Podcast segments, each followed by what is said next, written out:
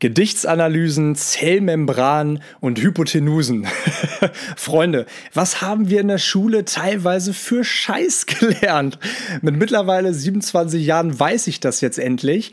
Aber was mir in den letzten Jahren auch klar geworden ist, ist, dass wir viele Dinge, die man im späteren Leben definitiv braucht, eben nicht in der Schule gelernt haben. Wie zum Beispiel Steuern, die Wahl der richtigen Versicherung oder eben der Umgang mit Geld. Und ich muss ehrlich sein, ich habe viel zu lange gebraucht, gebraucht, um mich damit auseinanderzusetzen. Und ich habe mich auch vermutlich deshalb immer dagegen gesträubt, weil ich Angst davor hatte oder eben dachte, das kann ich sowieso nicht. Und weil genau diese Themen gefühlt Dauerthemen in meinem Leben und jetzigen selbstständigen Dasein sind, habe ich mir gedacht, hole ich mir doch mal einen Finanzexperten in unsere Living Room Stories, der mal Licht auf genau solche undurchsichtigen Themen wirft. Dieser Mensch ist Robin Harms, ein guter Kumpel und seit mittlerweile über einem Jahr mein Finanzberater, der mir schon eine Menge Investitions-, Spar- und Finanztipps gegeben hat. Und genau darauf darfst du dich in dieser Gastfolge auch freuen. Wir wünschen dir ganz viel Spaß und wie immer gute Impulse mit Folge 49 der Living Room Stories.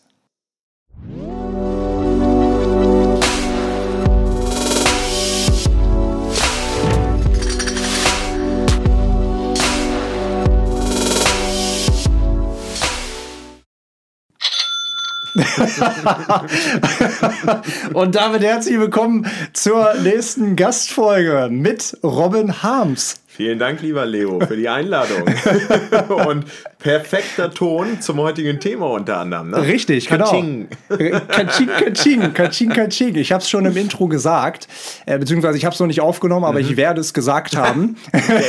Wir sprechen heute mit dir über das Thema Geld, mhm. über das Thema Versicherung auch so ein bisschen. Mhm. Und äh, du bist ja, äh, wir haben eben schon ganz lange drüber gesprochen, saßen in der Küche, haben gegessen, haben äh, lange auch über meinen Finanz oder also gar nicht so lange, aber auch über meinen Finanzplan unter anderem gesprochen. Äh, du hast es dir zur Aufgabe und zur Mission gemacht, äh, finanzielle Bildung in die breite Masse eben zu bekommen. Und äh, aus diesem Grund habe ich, weil ich das ja auch so, so ein bisschen weiß, äh, gesagt, weißt du, das Thema Geld ist einfach ein Thema, womit wir uns überhaupt nicht auskennen, die meisten, die allermeisten. Ähm, ich habe vorhin gesagt, also ich beschäftige mich ja zwangsläufig ein bisschen damit. Mhm. Ähm, aber ich habe trotzdem das Gefühl, ich habe keine Ahnung. Und da gibt es, glaube ich, noch ganz viele da draußen, die genau so sind wie ich und gar keine Ahnung haben. Deswegen bist du heute hier. Und natürlich, weil du ein Mensch bist, der, und darüber sprechen wir auch gleich noch, äh, auch äh, sehr tiefgründige Gespräche führen kann, dem äh, schon, ein, schon das eine oder andere in diesem Leben auch schon passiert ist. Mhm. Und äh, der, glaube ich, eine Menge zu erzählen hat. Deswegen herzlich willkommen, Robin Harms. Dann nochmal vielen, vielen Dank für die Einladung, Leolene.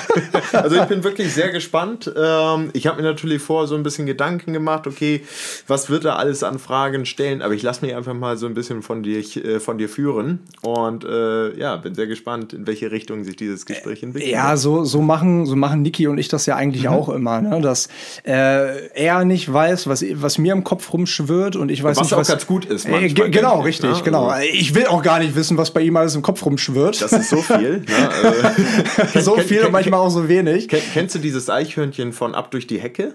Na, ich habe den Film nicht gesehen. Nee, nee, nee. Es ist ein total verrücktes Eichhörnchen. Ne? Wenn dieses Eichhörnchen dann noch auf Red Bull setzt, ne? dann geht's richtig ab. Und ja. ich glaube, Niki ist dauerhaft in diesem Zustand. ja, Niki kam mir eben ganz, ganz fix, in, also in dem Zusammenhang mal wieder liebe Grüße, kam mir eben reingesprintet, äh, wie, so ein Ei, wie so ein Eichhörnchen ja. auf Droge eigentlich, ne, genau. Und er hat noch schnell die Musikbox abgeholt und ist dann wieder abgezischt. Mhm. Also äh, das war Niki, also äh, fünf Sekunden kurz gesehen und wieder weg. Aber gut, nach der äh, erfolgreich überstandenen Corona-Erkrankung habe ich auch, um ehrlich zu sein, gedacht, ähm, dass ich in den nächsten zwei Wochen gar nicht mehr hier zu Hause antreffen werde und er nur unterwegs ist. Ähm, ja, aber dazu auch ein kurzes Update. Ich bin wieder zurück aus Sevilla und habe hier jetzt, wie gesagt, Robin zu Gast in Nikis Living Room. Also er ist nicht da und wir sind hier. und, äh, sturmfrei. Genau, wir haben sturmfreie Bude quasi. Und ähm, deswegen habe ich halt eben gedacht, wir sprechen heute über das Thema Geld, über das Thema Versicherung ähm, und halt, ja, über all möglichen Tipps, die du heute vielleicht mit uns teilen kannst. Ähm, aber vielleicht bevor wir da einsteigen ins Thema Geld, gib uns doch mal so einen kurzen Roundup oder ein Sum-Up äh, Robin Harms, wer ist diese Person? Wer ist dieser Robin Harms? oh Gott, das klingt so, so melodramatisch hier. Nee, nein. Ja, nee, aber vielleicht einfach, dass man das einordnen kann. Mhm. Wer bist du? Woher kommst du? Ja. Wie alt bist du? Was hat dich in die finanzielle Welt geführt? Und äh, vielleicht reicht das auch schon zum mhm. Einstieg. Okay. Also, äh, Robin Harms, äh, ganz richtig. Äh, ich bin ein zugezogener Hamburger Jung. Ich selbst darf mich ja nicht als Hamburger Jung bezeichnen, äh, aufgrund dessen, dass ich eigentlich aufgewachsen bin vor Hamburg, aber seit, ich glaube, jetzt acht, neun Jahren wohne ich auch tatsächlich hier in Hamburg-Barmbek. Wo bist du aufgewachsen nochmal? Ich bin aufgewachsen in Henstedt-Ulzburg. Ach, da. Sagt, sagt die Norderstedt was? ja. Okay, also Norderstedt, das ist ja vor Hamburg ja. und Henstedt-Ulzburg ist noch kleiner und da bin ich aufgewachsen.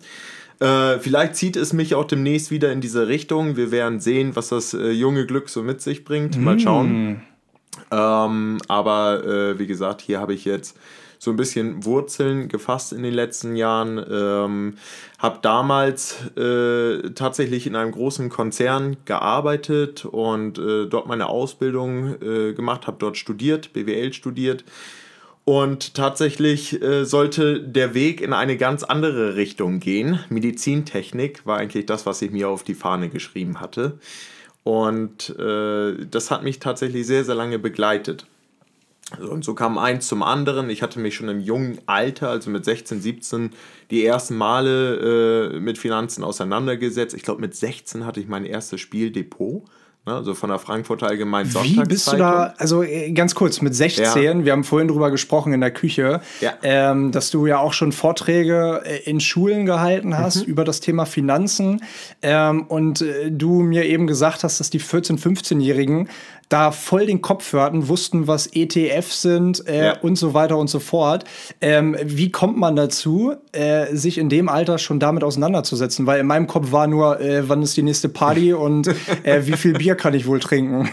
so, also das klingt jetzt natürlich äh, paradox äh, zu mir, ähm, vor allem klingt es jetzt gerade so, als wenn das bei mir gar nicht der Fall wäre. Also das muss ich einmal kurz korrigieren. Bei mir war es auf jeden Fall so. Ich hatte dir das vorhin schon erzählt. Meine beiden Vorbilder, Steve Stifler, Evil Jet Hasselhoff zu dem Zeitpunkt, äh, die, haben, die haben mir so ein bisschen auch die Jugend versaut, beziehungsweise sie bereichert, je nachdem, wie man es sehen möchte. Ähm, aber letztlich war es so, mein Vater, der hat mir damals einen dicken Schinken in die Hand gelegt, äh, also ein Buch. Äh, Warren Buffett Nee, Blödsinn. André Costolani, äh, Die Gesetze der Börse. Irgendwie sowas war das. Sondern ich hatte die ersten 10, 15 Seiten gelesen und gedacht, ich verstehe kein bisschen. Also ich verstehe gar nichts. Dann habe ich weitere 20 Seiten gelesen, habe immer noch nichts verstanden und habe gesagt, ich finde es spannend. Ich möchte das Thema verstehen und habe mich da immer weiter reingedacht. Jetzt äh, 10, 15 Jahre später habe ich mir dieses Buch nochmal angeguckt. Äh, ich verstehe immer noch nicht alles, hm. weil das ist halt so diese alte Börsensprache. So, aber das war tatsächlich damals für mich ausschlaggebend dafür, mich intensiver mit der Thematik auseinanderzusetzen. Ähm, zumal 2008, wenn man jetzt zurückrechnet, äh, gab es damals ja auch die große Finanzkrise. Und das war dann auch nochmal ein Thema, wo ich gesagt habe, Mensch, ich finde spannend, was hier jetzt gerade passiert. Ich möchte das verstehen und möglicherweise nächsten, äh, die nächsten Krisen, wie jetzt Corona, auch nutzen mit solchen Situationen. So, und wie es jetzt in der heutigen Zeit ist, warum sich äh, junge Leute mit der Thematik auseinandersetzen. Ich glaube, dass die sozialen Medien dazu sehr extrem beigetragen haben, dadurch, dass zum Zeitpunkt, wo wir im Jahr 2008 noch deutlich jünger waren als heute, ähm, dass wir dann natürlich nicht so eine Informationsflut hatten, wie sie heute möglich ist über Facebook, WhatsApp und Co. Das heißt, diese Information bekommst du heute deutlich schneller und äh, ich habe damals nur einen dicken Schinken in die Hand gedrückt bekommen. Also das war tatsächlich so der Beginn, dass ich mich mit dem Thema Finanzen auseinandergesetzt habe. Okay, und dann bist du aber einen Umweg, ich, also ich mhm. nenne es jetzt mal Umweg gegangen über Medizintechnik. Mhm. Und äh, wann kam dann der Switch, dass du irgendwie gedacht hast, ich will jetzt doch was anderes machen, wieder in die, oder was heißt wieder, aber in die Finanzbranche reingehen? Ja. Also ich sag mal, bei dir war es wahrscheinlich sehr ähnlich, so im Alter von 18, 19 Jahren, äh, wo dann so das Thema kommt, äh, Schule ist jetzt fast durch, was kommt als nächstes? Du wusstest doch zu 100 Prozent, was für dich als nächstes kam. Du wusstest doch ganz genau, worauf du Bock hast, oder?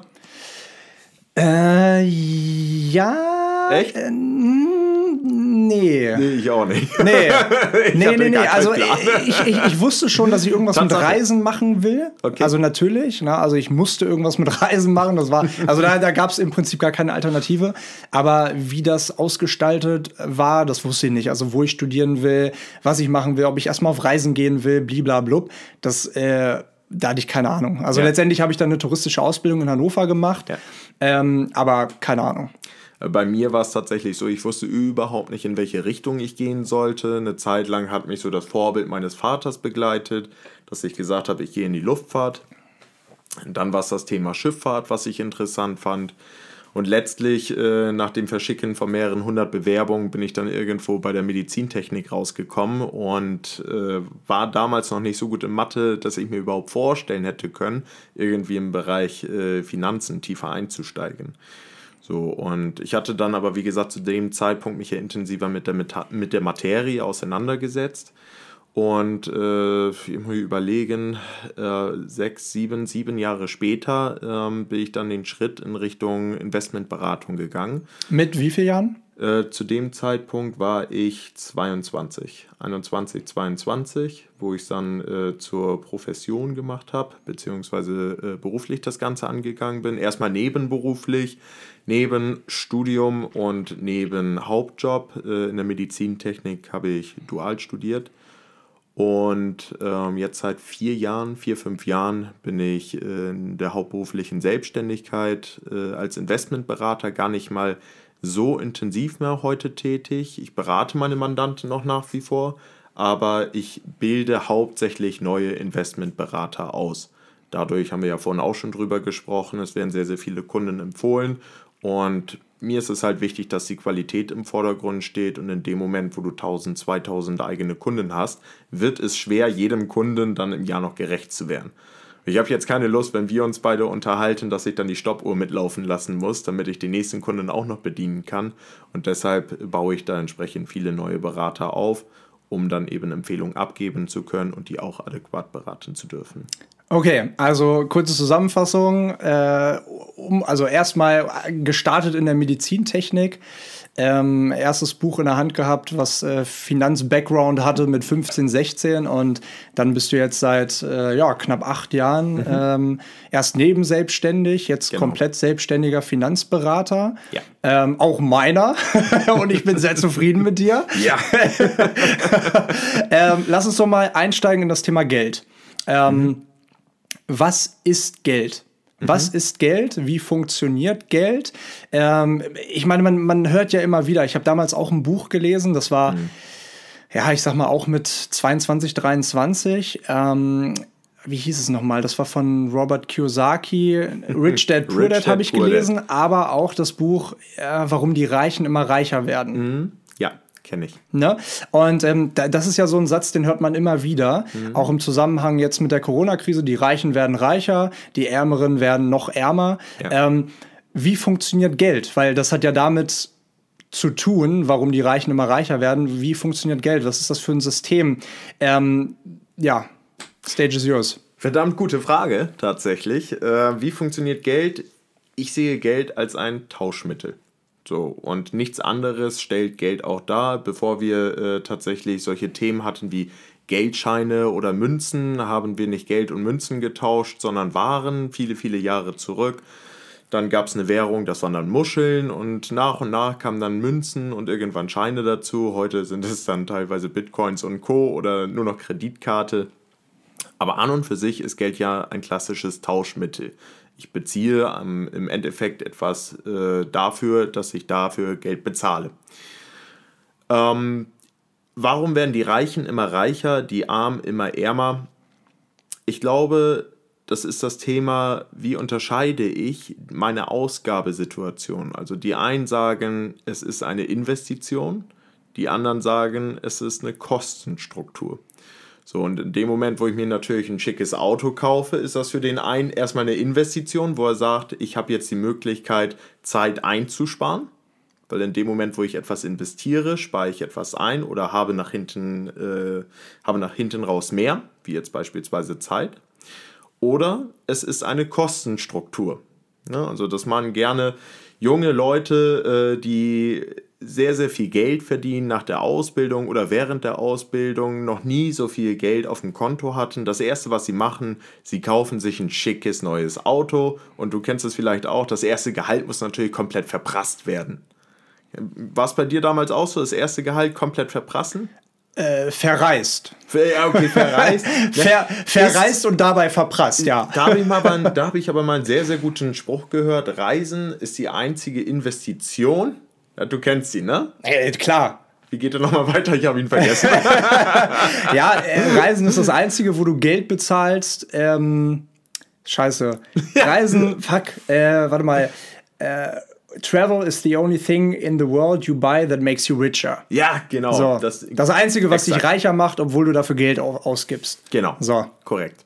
Ne, und äh, genau das ist es. Äh, Henry Ford hat irgendwann mal gesagt, äh, auch das hatten wir heute schon witzigerweise, äh, reich wirst du von dem Geld, was du nicht ausgibst. Aber tatsächlich hier ist es ja nochmal was anderes. In dem Moment, wo du viel am Reisen bist, sammelst du die Erfahrung und das ist ja das Investment dann letztlich. Ich würde mal behaupten, in dem Moment, wo du studierst oder in dich investierst, ist es genau das Gleiche äh, dann hast du natürlich auch viele Erfahrungen daraus gesammelt und kannst daraus ein Vermögen. Und das aufbauen. ist auch, äh, habe ich zumindest gelernt, der Unterschied zwischen Investition und äh, Verbindlichkeit. Ne? Wenn, du dir, wenn du dir ein Auto kaufst, dann hast du erstmal, ähm, oder wir haben vorhin über, über ein Boot äh, geredet, mhm. dass du dir mhm. gerne mal irgendwann den Traum eines Bootsführerscheins äh, ermöglichen wollen würdest. Ja. Wenn du das, wenn du das machst ähm, und dann dir dein eigenes Boot äh, ranholst, ähm, dann hast du natürlich immer ein Boot an der Backe, was du mhm. warten musst, was du immer mal regelmäßig fahren musst, was natürlich auch cool ist. Aber es ist natürlich erstmal ein fixer Kostenpunkt, der ähm, der, der sich sozusagen in oder in deinen Finanzen erstmal äh, zurechtfinden muss, mhm. also der damit eingegliedert werden muss. Ja. Versus wenn du, ähm, keine Ahnung, auf eine Weiterbildung gehst und äh, nach dieser Weiterbildung ähm, das Geld, was du dafür investiert hast, deswegen investiert, weil du danach etwas zurückbekommst. Mhm. Na, und ähm, sei, sei es eine Erfahrung oder sei es das doppelte Geld. Ähm, aber äh, meinst du, oder Du kannst erstmal gerne äh, zu Ende erklären, wie das äh, System funktioniert. Aber ähm, äh, in Deutschland habe ich das Gefühl, dass auch sehr wenig über Geld gesprochen wird. Auch mhm. gerne über Geld gesprochen wird. Und ich äh, habe damit auch schon so ein paar Erfahrungen gemacht. Ähm, was meinst du, woran liegt das? Ich mag noch mal ganz kurz äh, das Thema vorher Na. abschließen. Ähm, Investition versus Kosten. Also das ist wie gesagt so der Block, äh, mit dem sich weniger auseinandersetzen. Und äh, mir hat mal äh, einer meiner Mentoren damals gesagt, der hat es äh, relativ simpel festgemacht an dem Beispiel Cola von der Tanke. In dem Moment, wo ich natürlich nicht mehr weiter auf den Preis achte und sage, ich will jetzt eine Cola haben, zu einer, Tankstelle, äh, zu einer Tankstelle laufe und mir dort die Cola kaufe, Impulskäufe nennt man sowas ja gerne, dann zahle ich eben statt meinen 1 Euro nur 2, äh, zahle ich dann 3, 4 Euro. So, und ähm, dadurch äh, baut sich natürlich dann die Kostenstruktur nochmal deutlich enormer auf. Und es gibt Menschen, die legen halt viel Wert darauf, dass sie eben genau das sehr intensiv betrachten. Wo kaufe ich mir diese Dinge ein? Wo kann ich Geld sparen? Wo kann ich Geld investieren? Wo wird mein Geld mehr?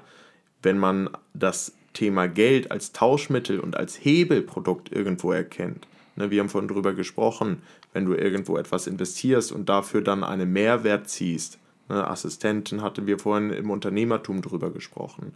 In dem Moment äh, hast du halt die Möglichkeit, dass es als Investition gesehen kann. Also nur um das nochmal kurz äh, abzuhaken, das Thema. Jetzt habe ich das letzte schon wieder vergessen. Was meintest du? Nee, woran es liegen kann, dass hier auch in Deutschland das Thema Geld Ach so, äh, ja. so ein Tabuthema ist. Negative Glaubenssätze, die damit verbunden werden.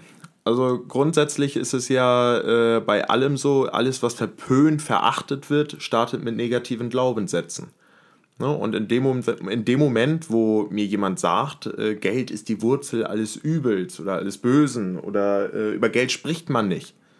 Äh, Freundschaft und Geschäft musst du voneinander trennen, sprich nicht mit deinen Freunden über Geld. In dem Moment, von wem soll ich denn lernen, mit Geld umzugehen? Von wem soll ich lernen? Wer soll mir erklären, wie Geld funktioniert? Wenn du auch nicht lernst, die richtigen Fragen zu stellen, Ganz genau. weil du eben gelernt hast, nicht über Geld zu sprechen. Korrekt. So, und ähm, das würde ich sagen, ist das Hauptthema, weshalb sich wenig Menschen gerne mit dem Thema auch auseinandersetzen. Und hinzu kommt natürlich auch noch der Ruf der Branche. Ne, auch da haben wir vorhin drüber gesprochen. Ähm, ich merke, wir haben schon ganz schön viel heute äh, behandelt. Wir hätten vielleicht den Podcast schon durchgehend laufen lassen sollen. ähm, also in dem Moment, äh, wo ich eine Sparkasse, äh, ich will jetzt nicht hier über, äh, über Mitbewerber sprechen, eine Bank betrete oder eine Versicherungsgesellschaft, einen Makler besuche, einen Berater, wen auch immer, ist bei vielen heutzutage negatives Bauchgefühl, äh, geht, geht damit einher. Warum? Weil sie das Gefühl haben, selber nicht genug beraten zu sein, schon im Vorwege oder genug Wissen mitzubringen, um hier richtige Entscheidungen zu treffen. Und das fängt einfach bei Themen mit Finanzbildung in der Schule an. Schüler verlassen die Schule und nicht nur, äh, nicht nur jetzt hier äh, Abitur oder Realschule beziehungsweise Sekundarschule oder so wie das heutzutage heißt. Mittlere Reife, ich glaube, das ist heute, äh, heute der richtige Begriff. Äh, verlassen die Schule und wissen nicht, welche Versicherung sie brauchen. Sie wissen nicht, wo sie den Zins bekommen, der ihnen immer so schön vorgerechnet wird im Matheunterricht, aber wo sie den wirklich herbekommen, keine Ahnung. Und am Ende des Tages hören sie irgendwo, ja, Mama, Papa, Oma, Opa hatten damals einen Bausparvertrag, ich brauche jetzt auch einen Bausparvertrag und ein Sparbuch, weil das ist sicher.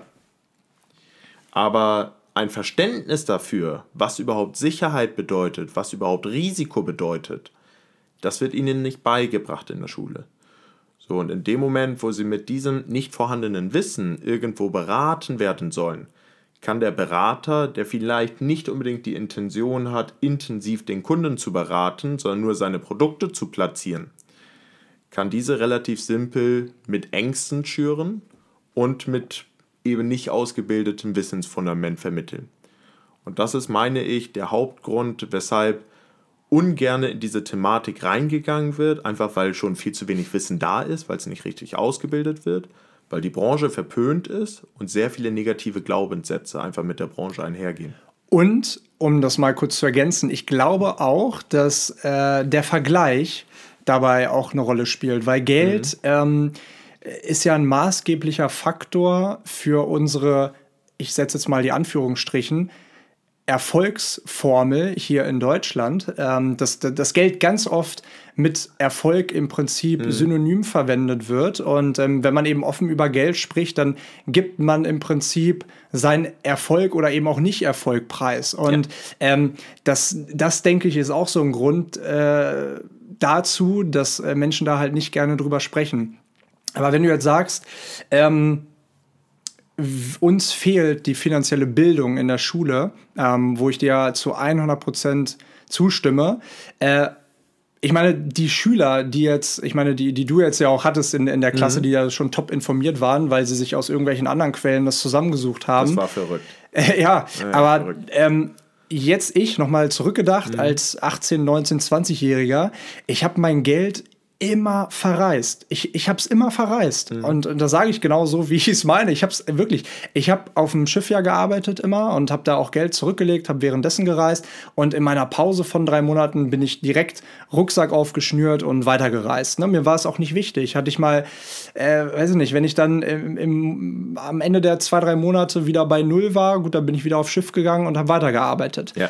So, ne? Und das ist ja im Prinzip, das ist, war ein cooler Lifestyle für eine Zeit, aber das ist ja auf Dauer Dauer äh, im Leben, wenn man auch noch bestimmte andere Ziele verfolgt, immer ein Schwimmen gegen den Strom, gegen mhm. den man halt nicht gewinnen oder ankommen ja. kann.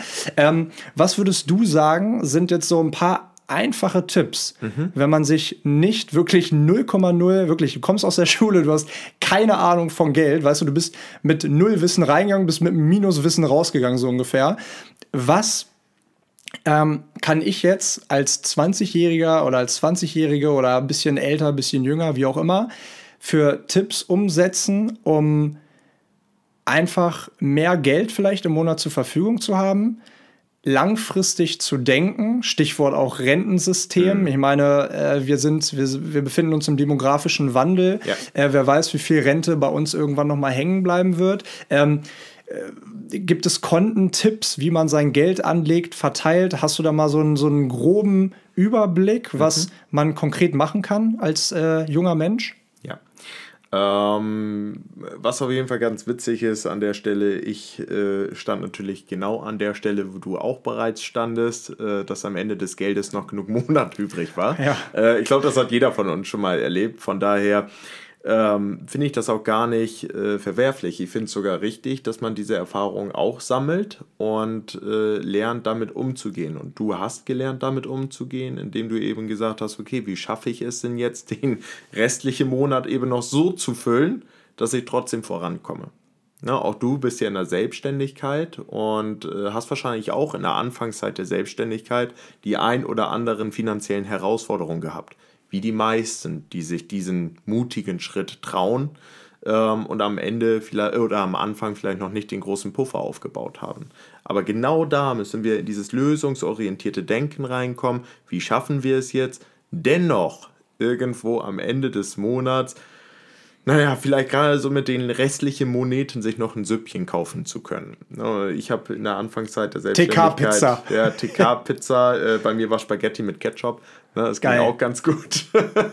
Bei mir war es immer so, so eine schöne Toastbrotpackung und dann hier mit äh, halt, ne? Frischkäse und hier diesen, diesen ekligen Scheibenkäse, weißt du, der mm. schon mhm. so gelb aussieht, hier wie Nicky Sam, was da hängt. Ähm, oh Gott, so eklig. naja, und dann, und dann, mal raus, und dann, und dann, und dann, und dann, weißt du, und dann noch, und dann noch so eine schöne Schinkenscheibe drauf, mhm. Sättigung 100. Ja. Äh, so sah das bei mir aus. Das ist der Hawaii Und Instant-Nudeln natürlich. Wer kennt's das. nicht? Ich, ich kenne das, äh, aber nicht nur jetzt sage ich aus der Selbstständigkeit, auch äh, während der Studienzeit oder während der Uni-Zeit, äh, es gehört dazu. So, und ich glaube, in dem Moment, wo du solche Phasen durchlebst, bekommst du auch ein besseres Verständnis für Geld. Also, ähm, ich halte es für wichtig, auch mal in eine Lebenssituation zu kommen, gerne am Anfang des Lebens und nicht irgendwo zwischen 30 und 50, wo ich mal so an der schwarzen Null, vielleicht sogar Minus kratze. Mal ein Dispo mitzunehmen, um einfach diese Erfahrungen zu sammeln. Ich habe da mal einen cleveren Spruch äh, irgendwann mit an die Hand bekommen. Wie wirst du erfolgreich, Leo? Indem ich ganz viel scheiter und wieder aufstehe. Ja, du musst die richtigen Entscheidungen treffen. Wie triffst du die richtigen Entscheidungen? Indem ich vorher ganz viel falsche getroffen habe. Ja, ein kleiner Oder? Schritt dazwischen. Du musst Erfahrung sammeln. Und wie ja. sammelst du Erfahrung? Du triffst ja. schlechte Entscheidungen. Richtig. So, das heißt, der Ursprung ist ja die schlechten Entscheidungen zu treffen. Also gib doch mal Geld aus.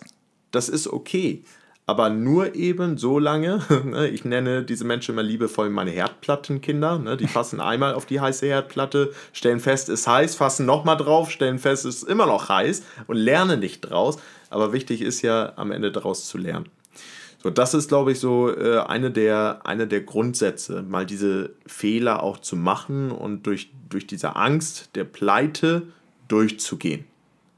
Um einfach ein Gefühl dafür zu bekommen, was bedeutet für mich eigentlich Geld, wenn es nicht da ist. Aus der Not heraus, aus der Sorge heraus. So, ansonsten für mich äh, fundamentale Tipps waren eigentlich damals den klassischen Notgroschen aufzubauen.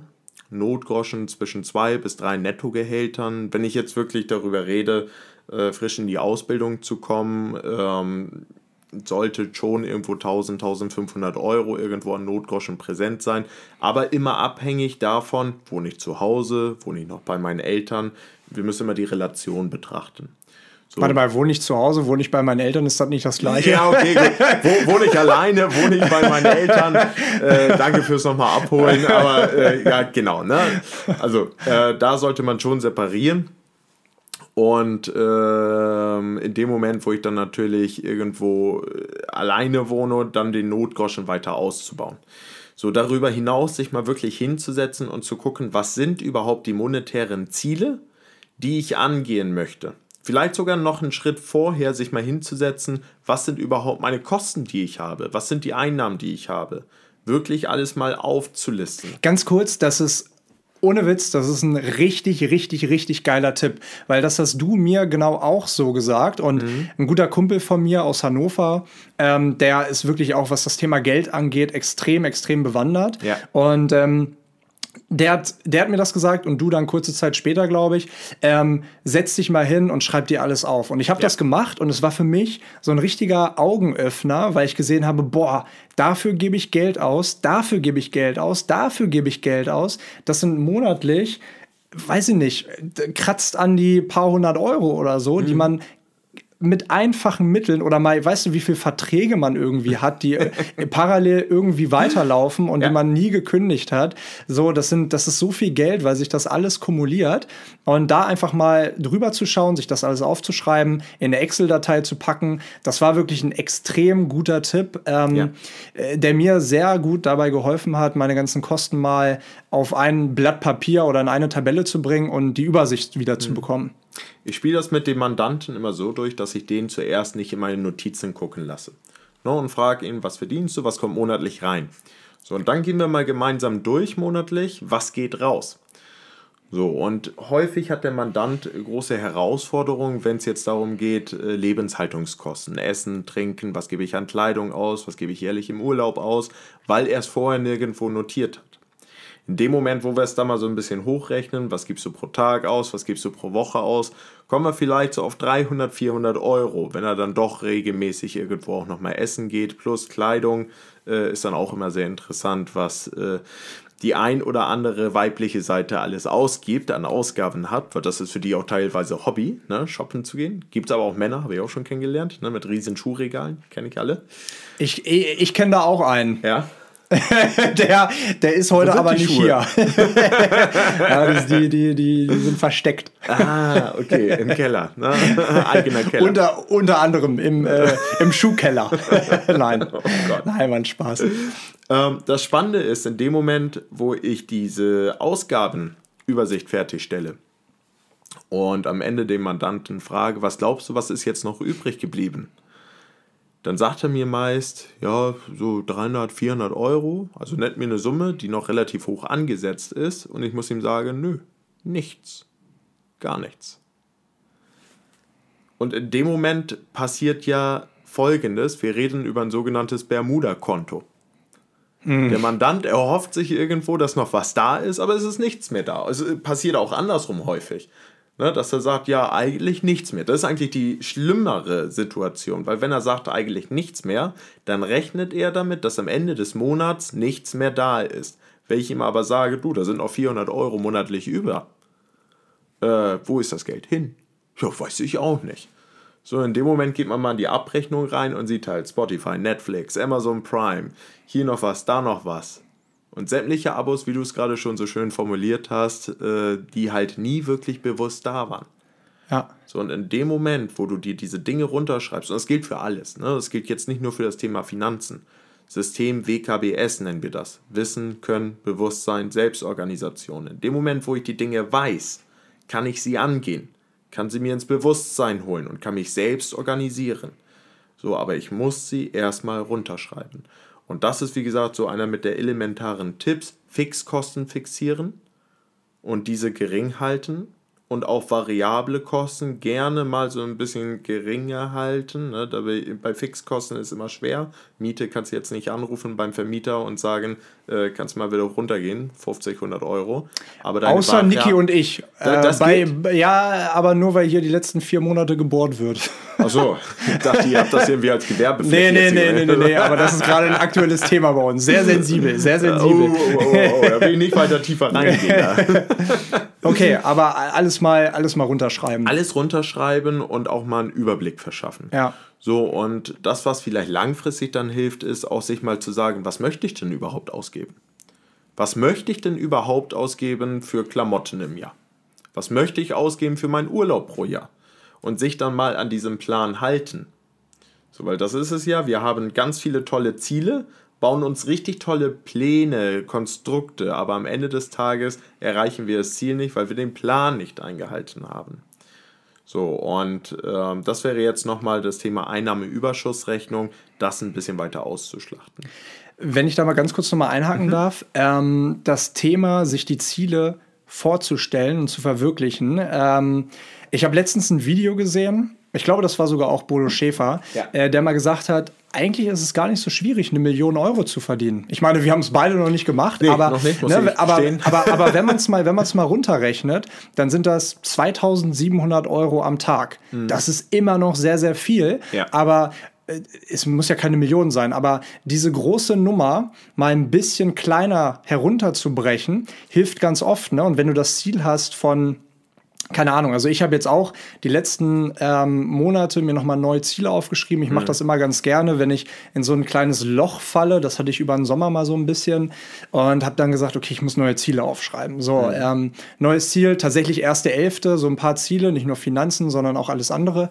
Und ähm, habe ich aber eben auch ein Umsatzziel raufgeschrieben und ich habe das Gefühl, immer wenn du deine Ziele wirklich visualisierst, wenn du sie visionierst, wenn du ähm, wenn du dich gegenüber deinen Zielen verpflichtest, dann äh, trifft das ein, was die Law of Attraction ja. ist, ne? Die, die äh, wie wir es ja auch schon oft im Podcast gesagt haben, die Anziehungskraft. Weil ja. dann, dann, dann kommt der Anruf und du hast einen neuen Job oder dann kommt der Mensch in dein Leben, der dich fragt, hey, willst du das machen? Und äh, daraus ergibt sich vielleicht eine Situation, äh, mit der du vielleicht einen Taler verdienen kannst. Ne? Oder äh, wichtiger als der Taler verdienen, verstehe das nicht falsch, ist natürlich auch immer eine gewisse Leistung dann anzubieten und anderen. Menschen helfen zu können, in einem gewissen Sinne. Ähm, aber was ich damit sagen will, ist, wenn du diese Ziele wirklich aufschreibst, wenn du sie visualisierst, wenn du sie visionierst, dann kommen viele Sachen, und das gilt für alles, nicht nur für das Thema Finanzen, auch oft von alleine. Hm. Kleiner Exkurs dazu. Thema Visionieren hast du jetzt angesprochen. Ähm, weißt du oder kannst du mit einfachen Worten beschreiben, was eine Vision ist? Ja, also vermutlich. Äh vermutlich fehlerhaft, aber eine Vision ist ein gedanklich geschaffenes Bild eines Wunschzustandes, Punkt, den ich erreichen möchte, auf mhm. einen gewissen Lebensbereich gemünzt. Mhm. Ich würde es noch weiter ausufern und ich gebe dir dafür mal ein klares Bild, wirklich mal ein klares Bild über eine Vision. Kennst du George Clooney? Nein. ja, klar. Okay, stell dir einfach mal ein Schwarz-Weiß-Porträt von George Clooney vor. Mhm. Hast du? Mhm. Super. Jetzt, wenn du dieses Schwarz-Weiß-Porträt vor Augen hast, würdest du es schaffen, dieses Schwarz-Weiß-Porträt jetzt nachzuzeichnen mit einem Bleistift? Nein. Kriegst du nicht hin? Nein. Okay, jetzt lass uns mal. Aber das liegt eher daran, dass ich überhaupt nicht malen kann. Oder ja, aber da, dafür finden wir eine Lösung. Pass okay. auf. Lass uns mal ranzoomen an dieses Bild. Ganz, ganz nah. Mhm. Wenn wir jetzt ganz nah rangezoomt haben an den guten George, was sehen wir da? Ganz nah ran. Die Kontur seines Nasenlochs. Ja, und jetzt zoom noch näher ran. Die Kontur seiner Nasenhaare. und jetzt zoom noch näher ran. ja. ja äh, wir kommen auf ein Pixel. Auf ein Pixel, ja. Und wie sieht so ein Pixel aus? Das ist ein Quadrat, richtig? Ja. Wenn du sagst Kontur seines Nasenhaares, dann ist dieses Pixel wahrscheinlich in welcher Farbe? Schwarz. Schwarz. Schaffst du es, ein schwarzes oder ein Quadrat schwarz auszumalen? Das kriege ich hin. Klasse. Jetzt lass uns ein bisschen rauszoomen. Was siehst du jetzt?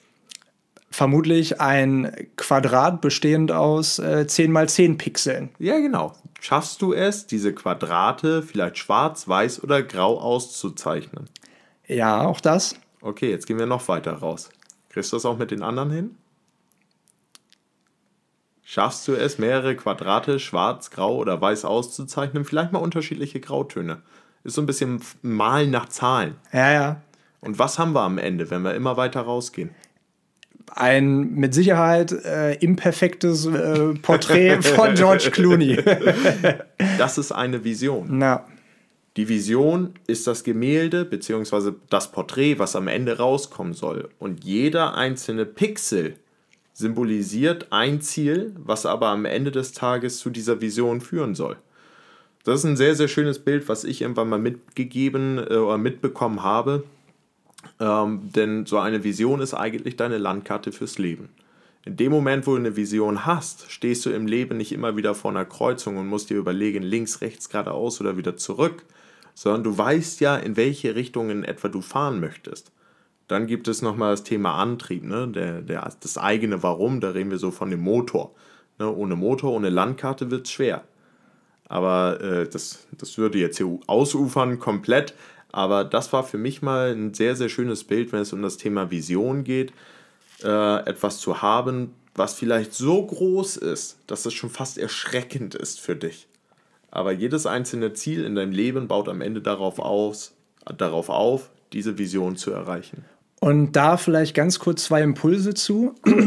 Impuls Nummer eins, vergleich dich nochmal, vergleich dich nicht mit anderen. Ja. Denn ähm, nur weil, beziehungsweise leitet der Impuls in den anderen über, wenn, also nur, nur weil andere deine Vision nicht sehen können, weil du gerade bei diesem Teilschritt bist und dieses schwarze äh, Pixel im Nasenhaar von George Clooney gerade ausmalst, wenn du gerade da drin bist, dann können alle anderen das Gesamtporträt noch nicht sehen, so wie ich es eben mit Augen zu vor, mhm. vor meinem inneren Auge hatte. Ähm, und dabei ist es ganz wichtig, am Ball zu bleiben, weil es werden dir unterwegs, und das gilt wieder nicht nur für das Thema Finanzen, immer wieder Menschen sagen, das geht nicht, das kannst du nicht. Du schaffst das, ist, das nicht. Du schaffst das nicht. Das ist ein schwarzer, ein schwarzes Viereck, ein schwarzes Quadrat. Wo siehst du da den George Clooney? Ja. Aber solange es für dich Sinn macht, und das ist ein ganz tolles Zitat, so, solange es für dich Sinn macht und dir Spaß bringt, und du Erfüllung darin findest, muss es für niemanden anderes Sinn machen. Und genauso ist es eben beim Geld. Na, also, wenn, vergleich dich nicht mit anderen, vergleich dich nicht mit anderen. Ich habe viel zu, also, was heißt viel zu spät? Das ist auch wieder ein Vergleich. Aber ich habe relativ spät angefangen, Geld zurückzulegen, mhm. Geld zur Seite zu legen. Und klar, hätte ich das mit äh, 20 gemacht, dann hätte sich das langfristig äh, mit Sicherheit ganz stark ausgewirkt. Vielleicht kannst du da ja auch sogar noch ein paar mhm. Zahlen nennen, äh, wie man da so rechnen kann. Ähm, aber es ist so, es ist wie es ist. Ich habe das Geld immer ausgegeben für Reisen und anderen Scheiß. Ähm, aber ich bereue es nicht und ich bin froh, dass ich mich jetzt damit auseinandersetze, wenn es für mich wichtig wird. Und ich glaube, wir sollten den Wert des Geldes, Geld ist im mein bester Kumpel Johnny, der hat das immer so gesagt, Geld ist für, das ist, das ist Papier. Was mhm. ist das? Das ist Papier. Das ist nicht, das, das ist ja nichts. Das ja. ist ein Tauschmittel. Ja, genau. was wichtig ist, ist das Wasser, was wir davon kaufen, um zu überleben oder das Essen. Na, ne? oder das Bett, in dem wir schlafen. Oder, oder, oder. Ähm, aber letztendlich ist es ein Tauschmittel, aber in unserer kapitalisierten Welt ist es nun mal notwendig. Und deswegen ist es wichtig, darüber zu sprechen und sich dafür auch zu öffnen und mit anderen Menschen darüber zu sprechen. Schön zusammengefasst. Jetzt will ich noch mal ganz kurz ähm, auf das Thema Versicherung kommen. Ist mhm. natürlich ein super trockenes Thema. Deswegen vielleicht nur ganz kurz, weil du hast es eben gesagt, in der Schule, boah, da lernen wir nichts über Geld, über Versicherung, mhm. über Steuern, über gar nichts. Ähm, jetzt mir mal zurückgedacht, wenn ich wieder mit Anfang 20 dastehe oder gerade aus der Schule komme mit 18, welche Versicherung brauche ich mhm. und wofür brauche ich sie? Ja. Ähm, einmal noch kurz abschließend zum Thema Geld und Ziele. Nummer 1, Einnahmeüberschussrechnung, sich ein klares Bild verschaffen, ähm, was deine Tipps angeht, äh, ein klares Bild verschaffen, was habe ich an Ausgaben, was habe ich an Einnahmen. Nummer 2, Ziele definieren. Und Nummer 3, ich würde immer in Relation arbeiten. Bedeutet, äh, wenn ich sage, ich packe jetzt monatlich 100 Euro beiseite, mag das extrem viel sein für denjenigen, der jetzt 1000 Euro insgesamt verdient. Aber in dem Moment, wo ich 5000 Euro verdiene und 100 Euro beiseite lege, haut das Ganze nicht mehr so wirklich hin. Von daher äh, in Relation arbeiten, packt 20% beiseite monatlich für beispielsweise Investment. Und was Versicherung angeht, ich sehe Versicherung immer als einen Fallschirm. Ne? In dem Moment, wo jetzt meine Ziele nicht erreichbar sind weil irgendeine Lebenssituation dazu äh, oder äh, irgendeine Lebenssituation mich in diese Richtung bringt, dass ich krank werde oder einen großen Schaden anrichte, sodass ich diese Ziele nicht mehr bezahlen kann. In dem Moment geht mein Fallschirm auf. Und dieser Fallschirm heißt entweder Haftpflichtversicherung, Krankenversicherung oder Berufsunfähigkeitsversicherung. Das sind so in meiner Welt die drei wichtigsten Versicherungen, die man haben sollte. Entschuldigung, Mann. Erklär sie doch noch mal ja. ganz kurz. Okay, also Haftpflichtversicherung wäre ja die klassische Versicherung.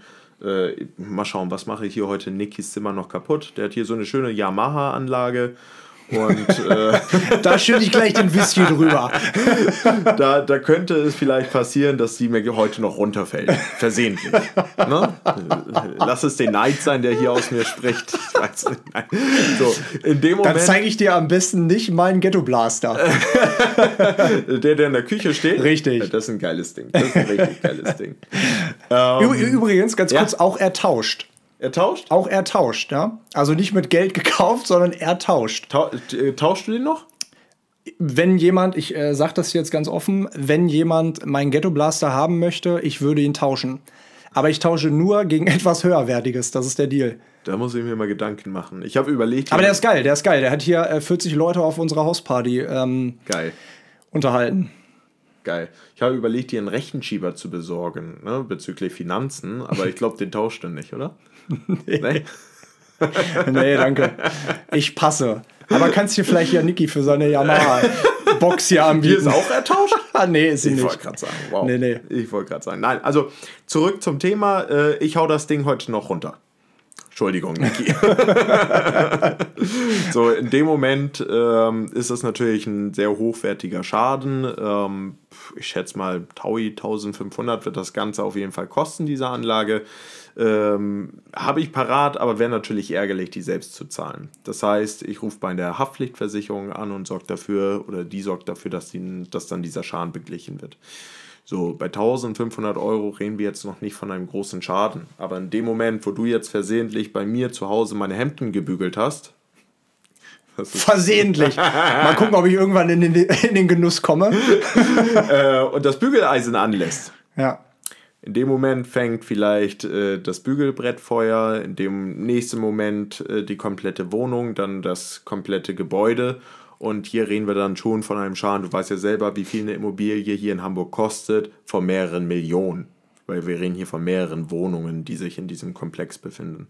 So, und in dem Moment macht es Sinn, abgesichert zu sein gegen so einen Haftpflichtschaden ähm, der würde das tatsächlich übernehmen, beziehungsweise die Versicherung würde das übernehmen. Ne? Das wäre jetzt so klassische Haftpflichtversicherung. Ja, ich habe auch eine Haftpflichtstory, die will ich hm. mal an der Stelle kurz teilen. Ja. Ich habe äh, mit äh, in meiner alten Schule habe ich eine Freundin, die stand da gerade an der Bushaltestelle mit ihrem Handy in der Hand. Das habe ich aber nicht gesehen. Ja. Und ich bin äh, runtergegangen, äh, in, also auf Höhe ihrer Beine und habe sie ähm, in den Kniekehlen erschrocken und dabei, und dabei so ein bellendes Geräusch, so ein Wuff nachgemacht. und sie hat sich äh, dermaßen erschrocken, dass ihr das Handy runtergefallen ist und äh, danach die Spider-Man-App direkt runtergeladen hat. ähm, und da hat dann eben meine Haftpflicht Sofort Download, ne? Ja, ja, das war der schnellste Download der, der, der Internetsgeschichte. Ja. Ähm, genau, also ja. das ist mir passiert und einem anderen Kumpel auch nochmal das Handy aus der Hand gefeuert aus Versehen. Mhm. Ähm, also macht auf jeden Fall Sinn. Und auch beim. Reisen jetzt mit der Drohne äh, auch eine Haftpflicht, auf jeden Fall Pflicht.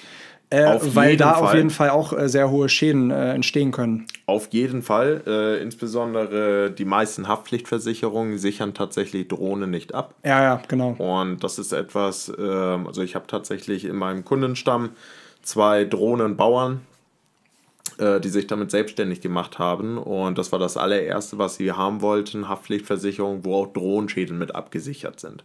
So, und deshalb auf jeden Fall gebe ich dir recht. Ne? Wenn das Ding irgendwie blöd abstürzt ins Auto rein und dann äh, eine Massenkarambolage verursacht, dann hast du nicht nur äh, einen Sachschaden, sondern auch Personenschäden. Und das sind die teuersten und die unschönsten Schäden. Ja. Und dafür aufzukommen, privat, unschön. Mhm. Sehr unschön. Okay, also wir haben Haftpflicht. Mhm. Dann haben wir Berufsunfähigkeitsversicherung. Ja. Achso, äh, ganz kurz, wie viel zahlt man so für so eine Haftpflicht? Für eine Haftpflicht zwischen 50 und 80 Euro im Jahr. Äh, kommt immer auch so ein bisschen drauf an, ist es eine Single-Haftpflicht oder äh, Familienhaftpflicht. Dann der ein oder andere möchte gerne nochmal irgendwelche zusätzlichen Klauseln drin haben. Ja, ja. Aber ich sag mal so, dieser, so ein, so ein sehr guter Tarif, wo du wirklich das, das Optimum drin hast, bist du so bei 50 bis 60 Euro pro Jahr. Mhm. Okay. Und Berufsunfähigkeitsversicherung? Berufsunfähigkeitsversicherung, ähm, kurz erläutert, ich sehe nur gerade hier, wie du deinen schönen, äh, deinen schönen Geräuschemacher ja, ich, hast. Ja, ich, bin, ich, ich äh, bin, bin, schon gespannt, was jetzt als nächstes kommt. Das ist schon längst wieder überfällig hier. Tsching. Das äh, mussten wir mal kurz hier einbauen. Ne? Ja, also Berufsunfähigkeitsversicherung, da passt das Geräusch natürlich auch wieder hervorragend zu, weil die ist tatsächlich nicht so günstig wie eine Haftpflichtversicherung. Da kommen nicht auf 50 Euro im Jahr. Ähm, bei einer Berufsunfähigkeitsversicherung ähm, gebe ich dir gerne mal ein schönes Bild mit. Stell dir mal vor. Wieder von George Clooney? Nicht von George Clooney. Stell dir mal vor, du hast äh, ein Haus. Ein wunderbares Haus, dein Traumhaus. Dort angeschlossen eine Garage mit deinem Traumauto. Ähm, du hast in diesem Haus, was hast du dann noch? Cool, dass das so ein bisschen auf dich gemünzt ist. Äh, der Ghetto Blaster hat sich erweitert und du hast eine riesige. Warte mal kurz, das, der Ghetto Blaster ist jetzt das Haus. Der, der Ghetto Blaster ist das Haus. Der wurde schon so okay. weit getauscht, dass es jetzt ein Haus ist. Nee, nee, die hast du wirklich selbst gekauft und du hast dir eine große Teufelanlage gekauft, eine mhm. riesige Musikanlage. Mhm. Und im Keller steht deine Gelddruckmaschine. Mhm. So, jetzt fackelt dein Haus ab. Keller die Gelddruckmaschine, in deiner Wohnung eine riesen Teufelanlage und das Auto. Was möchtest du retten? Tja, vermutlich die Gelddruckmaschine. Die Auf jeden Fall. Weil die finanziert ja all das, was da jetzt gerade abbrennt und kann im Notfall das wieder nachproduzieren, was du dir dort geleistet hast. So, aber was sichern wir ab? Wir sichern das Haus ab, wir sichern das Auto ab, wir sichern vielleicht äh, unsere Laptops ab, unser Handy mit einer schönen Handyversicherung, Brillenversicherung und und und. Aber das, was die wenigsten oder was nicht viele absichern, ist ihre Arbeitskraft, ihre persönliche Gelddruckmaschine. Und de facto ist es einfach so, dass jeder vierte bis fünfte berufsunfähig wird. Wir reden jetzt gar nicht mal davon, dass du morgen berufsunfähig wirst, sondern eher im Alter 50, 55, 60, also wo es dann schon wirklich Richtung Ruhestand geht. Die Herausforderung bei dieser Versicherung ist, in dem Moment, wo du dir viel Zeit lässt, wird die richtig teuer. Weil mit jedem Jahr, wo du in Richtung Ruhestand kommst, mit jedem Jahr steigt das Risiko, dass du berufsunfähig werden könntest aufgrund deiner Gesundheit. Und dementsprechend wird sie auch teurer. Ganz genau. Ich kann dir hier jetzt keinen pauschalen Betrag nennen, weil es kommt auf die Berufsgruppen an. In dem Moment, wo du jetzt Minentaucher bist, äh, kriegst du natürlich gar nichts mehr. Gott sei Dank habe ich mich damals für die touristische Ausbildung entschieden und nicht für äh, das Minentauchmanagement. Ähm. Aber wenn wir jetzt über Krankenpfleger, Maurer, Fliesenleger reden, die sind halt nicht günstig. Na, also wenn wir jetzt äh, wirklich eine vernünftige Summe für einen Berufseinsteiger zwischen 1000 und 1500 Euro absichern, sollte ein vernünftiges Endalter sein. Mit 67 bist du bei einem Maurer schon mal gut und gerne bei 130 bis 140 Euro im Monat. Im Monat. So für einen äh, Sesselpupser, ne, wie ich es bin. Das heißt, ich oder ich. Oder du. Wenn ich nicht reisen Wenn bin. du nicht am Reisen bist. Ne, wir verbringen die meiste Zeit im Büro. Das heißt, das Risiko ist schon deutlich geringer, dass wir berufsunfähig werden könnten. Ne, wir könnten uns halt am Papier schneiden und äh, das infiziert sich. Nein, ist natürlich auch Blödsinn, weil auch wir können Herzinfarkt bekommen, auch wir können Demenz bekommen, irgendwelche schweren Krankheiten und in dem Moment ist so eine Berufsunfähigkeitsversicherung Gold wert. Weil wenn du sie nicht hast, dann hast du halt Einbußen. Vom Staat kommt recht wenig, wenn überhaupt. Und in dem Moment, wenn vom Staat nichts kommt, gibt es Hartz IV. Hartz IV würde bedeuten, all das Vermögen, was du aufgebaut hast, ist ja in der Regel nicht Hartz IV geschützt, musst du erstmal aufbrauchen, um Hartz IV zu beziehen. So, in dem Moment hast du also zu dem Zeitpunkt wenig Geld, was reinkommt, was da ist, und du zahlst ja auch nichts in die Rente ein. Das heißt, auch für die Altersvorsorge bleibt noch weniger übrig. Also wirklich eine Berufsunfähigkeitsversicherung, sie ist teuer. Nicht jeder bekommt noch heutzutage eine, das kommt noch dazu. Also bei mir sind beispielsweise meine Ohren ausgeschlossen. Äh, ich hatte mal einen äh, Hörsturz mit Tinnitus. Warte mal, beim Minentauchen? Nicht beim Minentauchen, äh, bisschen, bisschen zu viel gearbeitet vor einigen Jahren tatsächlich. Und dann stressbedingt ist das äh, entstanden. So, aber äh, diejenigen, die jetzt jung sind, nach der Ausbildung, während der Ausbildung und vielleicht auch jetzt noch gar nicht sich mit der Thematik auseinandergesetzt haben und schon voll im Beruf drinne sind, auf jeden Fall mit der Thematik auseinandersetzen. Gerne mal ein bisschen googeln, sich selbst belesen, gibt so viele YouTube-Videos dazu. Ähm, ja, es gibt immer wieder die, die Debatte, eine Berufsunfähigkeitsversicherung zahlt eh nicht. Mittlerweile sind die so gut aufgestellt und wenn ihr Angst habt, dass die am Ende nicht zahlt, dann macht halt noch eine Rechtsschutzversicherung dazu. Dann habt ihr den Anwalt gleich mitbezahlt, der das einklagt. Oder holt euch einfach einen vernünftigen Berater, weil sein Job ist es, dass die Berufsunfähigkeitsversicherung am Ende zahlt. Mhm. Ich habe übrigens auch eine. Also, also mhm. nur so, um äh, eine Rahmenidee zu geben. Also ich zahle, ich glaube, knapp 30 mhm. plus minus, ich weiß es nicht genau, im Monat. Ja. Ähm, und wenn ich irgendwann mal berufsunfähig werden sollte, dann äh, bekomme ich 1500 Euro ja. pro Monat. Genau.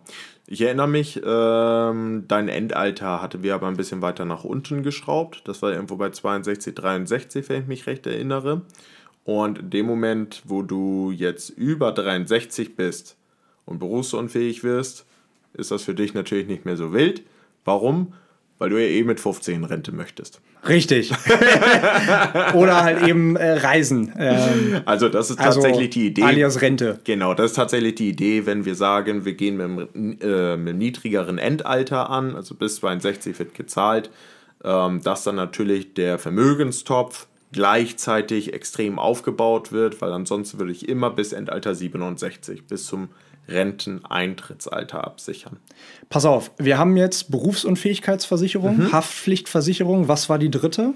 Krankenversicherung, da kommst du aber eh nicht drum herum in Deutschland. Richtig, Krankenversicherung kommst du eh nicht drum herum, deswegen haben wir das alle und das genau. ist auch gut so, ähm, dass wir jederzeit, wenn wir wollen, zum Arzt gehen können. Mhm. Also äh, klar gibt es dann noch die Frage gesetzlich, privat. Mhm. Ähm, ist ja auch immer so ein Thema gewesen, womit, also was so im erweiterten gedanklichen Hinterkopf bei mir irgendwo stattgefunden mhm. hat, ähm, wo ich mich auch noch mal äh, final irgendwie zu entscheiden muss. Ähm, aber was mich jetzt noch mal interessiert ist, weil wir auch eben über Alter 67 gesprochen haben, mhm. Altersvorsorge. Ja.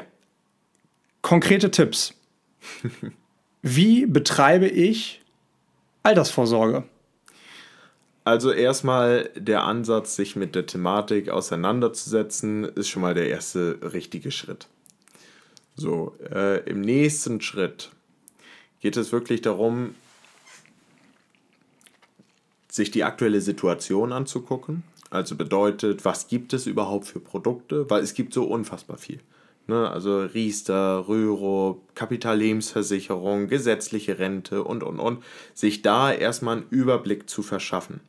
Und generell ähm, in dem Moment, wo du dich bei einer Bank beraten lässt, bei einer Versicherung und Co., vergleiche immer. Vergleiche immer, geh einmal zu einer anderen Bank, geh mal zu einer anderen Versicherung, sodass du mehrere Meinungen dir einholen kannst. In meiner Welt, aber jetzt möchte ich hier keine Eigenwerbung machen, äh, ist es so, dass der Makler am unabhängigsten agiert, dadurch, dass er einfach den Mandanten vor der Versicherung oder vor der Bank vertritt. Aber in dem Moment, wo ihr jetzt gute Freunde habt, die bei einer Bank oder Versicherung arbeiten, ähm, klar, ne, also enttäuscht sie nicht, äh, holt euch da mal Ratschläge und Empfehlungen rein, aber vergleicht diese auf jeden Fall. So, und bei der Altersvorsorge ist es so, das, was wie gesagt jetzt aus der gesetzlichen Rente später kommt, ist nicht unbedingt viel. Du hast es vorhin schon angesprochen, äh, angesprochen Thema demografischer Wandel. Mit unserer Geburt entscheiden wir uns ja dafür, wenn wir im Angestelltenverhältnis bleiben wollen. Thema Generationsvertrag, dass das, was wir in die gesetzliche Rente einzahlen, direkt weiter umgelagert wird auf die aktuellen Rentner. So aktuell kommt circa auf einen Rentner zwei bis drei Arbeitnehmer. Dieses Bild wird sich aber drehen bis 67. Bedeutet, wenn du Rentner bist, und von der gesetzlichen Rente äh, deine Rente erhalten würdest, würde auf drei Rentner ein Arbeitnehmer kommen. Und dazu sei gesagt, wir haben das vorhin mal ausgerechnet, ein Renten, äh, sorry, ein Arbeitnehmer in dem Alter mit einem ungefähren Einkommen von 50, 60.000 im Jahr, mhm. der zahlt pro Monat 465 mhm, mh. Arbeitnehmeranteil genau. in die Rente. In die Rente. Heißt also mit Arbeitgeberanteil 980 900, oder wie auch immer. 980 Selbst wenn es ja, 1000 ja. sind, mhm. selbst wenn es 1000 sind, dann kommen diese 1000 Euro auf drei Rentner. Ja. Kann man das so, kann man das so sagen? Äh, das geht so in die Richtung, absolut. Ne? Und äh, in dem Moment merkst du ja schon, äh, das System geht so nicht auf. Weil die vollen Rentenbezüge erhältst nur, wenn du 40 bis 45 Jahre, 45 Jahre ähm, ins Rentensystem einzahlst. Dann sammelst du genug Rentenpunkte, um am Ende eine adäquate gesetzliche Rente nach Rentensystem zu erhalten. So, und die wird irgendwo bei 50 bis 60 Prozent von deinem letzten Netto sein. Also es macht auf jeden Fall Sinn, sich mit der Thematik auseinanderzusetzen. Und ich mag gerne zwei Wörter in den Raum werfen, Sicherheit und Risiko. Wir schreien ja alle förmlich nach Garantien. Wir wollen ja alle ganz, ganz viel Garantie, dass am Ende unsere Beiträge mal mindestens noch in der Rente erhalten sind, dass wir mindestens unsere Beiträge zurückbekommen. So, jetzt ist aber das andere Stichwort, was ich mit in den Raum geben mag, das Thema Inflation. In dem Moment, wo Inflation, kurz erklärt, ne, Preisanstieg, wir haben aktuell im Schnitt äh, über die letzten 40 Jahre über alle Preise, seien es jetzt äh, Öl, sei es jetzt Lebensmittel, Klamotten, 2% jährlichen Preisanstieg gehabt. Das würde bedeuten, Beispiel Kugel Eis, das kennst du ja. Ne? Also wie viel war deine Kugel Eis vor 10, 15 Jahren wert? Ja, du hast recht. Also so eine Kugel Eis, für die hat man damals so 80 Cent bezahlt. Genau. Was zahlst du heute bei Giovannis? Ja, mit Sicherheit 2 Euro. Ja, bei Giovanni auf jeden Fall. egal, egal welcher Giovanni bei allen. bei allen Giovannis. Bei, bei, dem auf jeden Fall. nee, aber bestimmt so 1,50 Euro, 2 ja, ja, Euro definitiv. Ich hab, äh, wir, haben, wir haben jetzt in Cadiz, äh, wo ich auch die letzte mhm. Podcast-Folge auch von aufgenommen habe, ja. haben wir uns eine Kugel Eis geholt und da habe ich für so, gut, das war aber auch sehr üppig, ähm, aber da habe ich tatsächlich ich glaube, 3,50 Euro gezahlt. Ja, für ja, so, ja, für so eine, also kumuliert anderthalb Kugeln, würde ich, würd ich schätzen. Also ich war in Portugal äh, bis vor einer Woche, bis vor ein, zwei Wochen und äh, auch da, wir waren äh, Lagos irgendwo an, an der Algarve. Ich glaube, wir haben wirklich 1,80, 2 Euro für eine Kugel Eis bezahlt. Es war echt, war lecker, war lecker, gar keine Frage. Aber wenn ich zurückdenke, dass ich damals äh, 50 Pfennig, 60 Pfennig, ne, also jetzt manchmal die Großmutterrechnung, äh, gezahlt habe für eine Kugel Eis, dann ist das schon brachial. So, und äh, genau das ist ja die Thematik. Ähm, in dem Moment, wo ich jetzt. Sorry, dann habe ich ein bisschen das, länger gesucht. Das, das, passt, das passt. Aber genau das ist ja äh, die Thematik. Also wenn ich jetzt, wenn ich jetzt sage, äh, mir ist es wichtig, dass ich in 40 Jahren meine Beiträge zurückbekomme, dann ist das ja ganz toll, dass ich sagen wir mal 100.000 eingezahlt habe und 100.000 zurückbekomme. Aber wenn diese 100.000 aufgrund der ganzen Preisanstiege nicht mehr das wert sind, was ich heute dafür kaufen könnte, dann hat mir das Ganze auch nichts gebracht. Das heißt, ich muss unweigerlich, ich muss unweigerlich heute mich informieren, wo bekomme ich überhaupt noch Zinsen am Markt. So, und ich kann auf jeden Fall ein bisschen spoilern. Ähm, es ist nicht das Sparbuch. Es ist auch nicht mehr der Bausparvertrag. Es ist äh, im Regelfall auch nicht die Riester-Rente oder die Rürup-Rente, sondern es ist tatsächlich der Weg irgendwo in den Aktienmarkt. So, und dieser Weg ist für viele sehr herausfordernd, weil sie alle ganz, ganz viele schlechte Dinge über den Aktienmarkt gehört haben. Ganz, ganz schlechte Dinge. 2008, 2000, ne, das ganze Geld könnte weg sein. So, aber jetzt sich mal die Frage zu stellen, was muss passieren, wenn ich in 150 Unternehmen, nehmen wir jetzt mal als Beispiel, 150 Unternehmen, Apple, Microsoft, Daimler, Tesla, Google, äh, wen kennst du noch? Facebook, Facebook, Facebook äh, Instagram hätte ich fast gesagt, die gehören ja dazu. ähm, äh, also SAP, also gibt es ja wirklich zahlreiche Unternehmen, die an der Börse notiert sind. Was muss passieren, dass alleine diese 8, 9, die wir jetzt gerade hatten, dass die alle gleichzeitig pleite gehen. Hast du eine Idee? Ich habe so zwei. Ähm, Zombie-Apokalypse. Zombie-Apokalypse, ich wollte es gerade sagen. Da, da, brauchst du aber eine Keule vor der Tür. Ja. Und Armageddon. Aber was interessiert uns dann noch der Aktienmarkt, wenn auf einmal die Welt über uns zusammenbricht? Ja. So, und ähm, sich mit diesem Thema auseinanderzusetzen, halte ich für sehr, sehr wichtig und ich mag da auch, vielleicht hört ja der ein oder andere Bankberater hier zu, ich mag da auch den Appell aussprechen, wenn der Kunde reinkommt und sagt, er möchte kein Risiko haben, er möchte keine Schwankungen haben, er möchte, dass er seine Beiträge zurück bekommt, dann ist mein Appell, den Kunden mal auf dieser Ebene abzuholen und ihm zunächst einmal zu erklären, was bedeutet denn überhaupt Sicherheit? Was bedeutet denn überhaupt Risiko? Denn am Ende ist nur eine einzige Sache im Leben garantiert. Nur eine einzige Sache. Dass wir hier nicht lebend rauskommen. Dass wir hier nicht lebend rauskommen.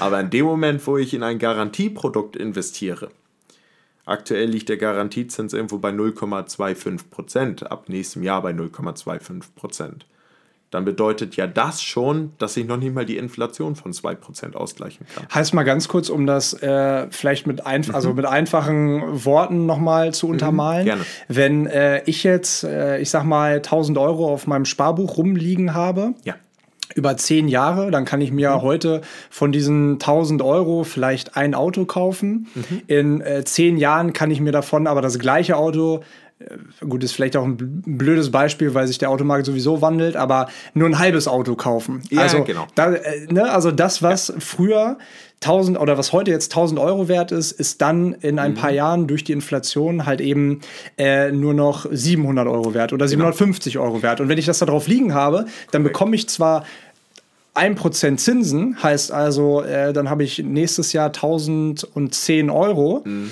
Ähm, 1010 Euro ist richtig, glaube ich. ja. 1010.